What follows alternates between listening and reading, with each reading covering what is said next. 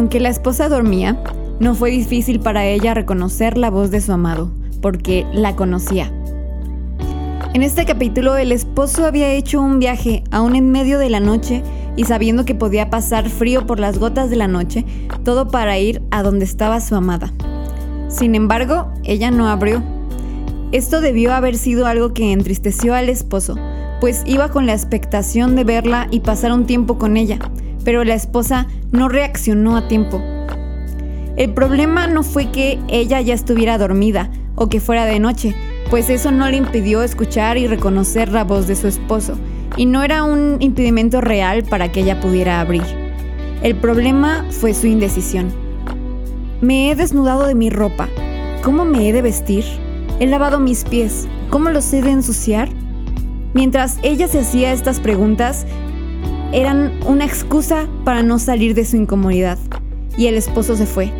Dejó de esperarla y ese tiempo que pudieron haber tenido no ocurrió.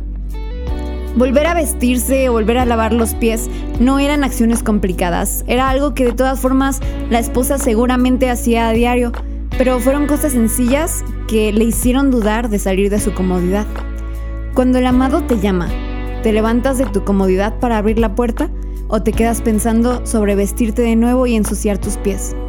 ¿Cuáles son las pequeñas excusas en tu vida que te retrasan para estar con Jesús?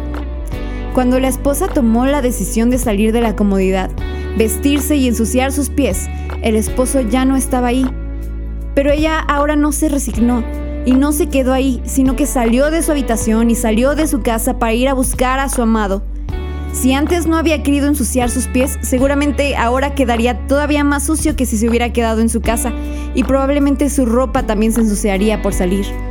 Ella amaba a su esposo desde que él le había llamado, pero porque ella tardó en responder, ahora tuvo que hacer mucho más de lo que no quería hacer al principio.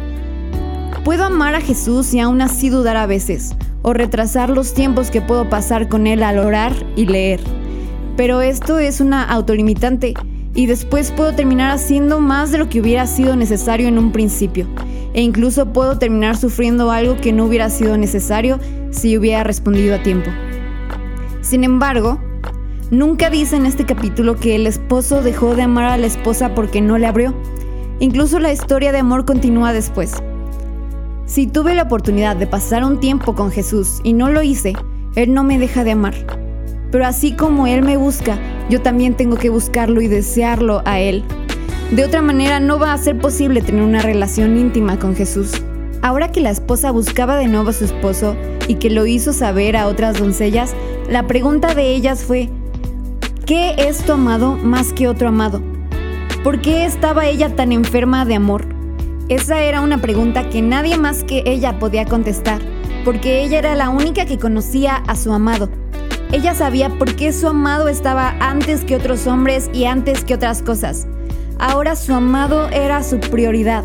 Antes que dormir o permanecer limpia, ella buscaba a su amado. Y ya no permitía que otras cosas u otras personas la distrajeran de buscar a su amado. La pregunta que tú y yo nos tenemos que contestar a nosotros mismos es, ¿qué es mi amado más que otro amado? ¿Hay otras cosas amadas en tu vida que le quitan su lugar a tu amado? Conocer más al amado nos enamora más de él, nos lleva a priorizarlo en nuestra vida y esto hace que nuestro corazón vele para que cuando escuchemos su voz nos levantemos a abrirle a nuestro amado.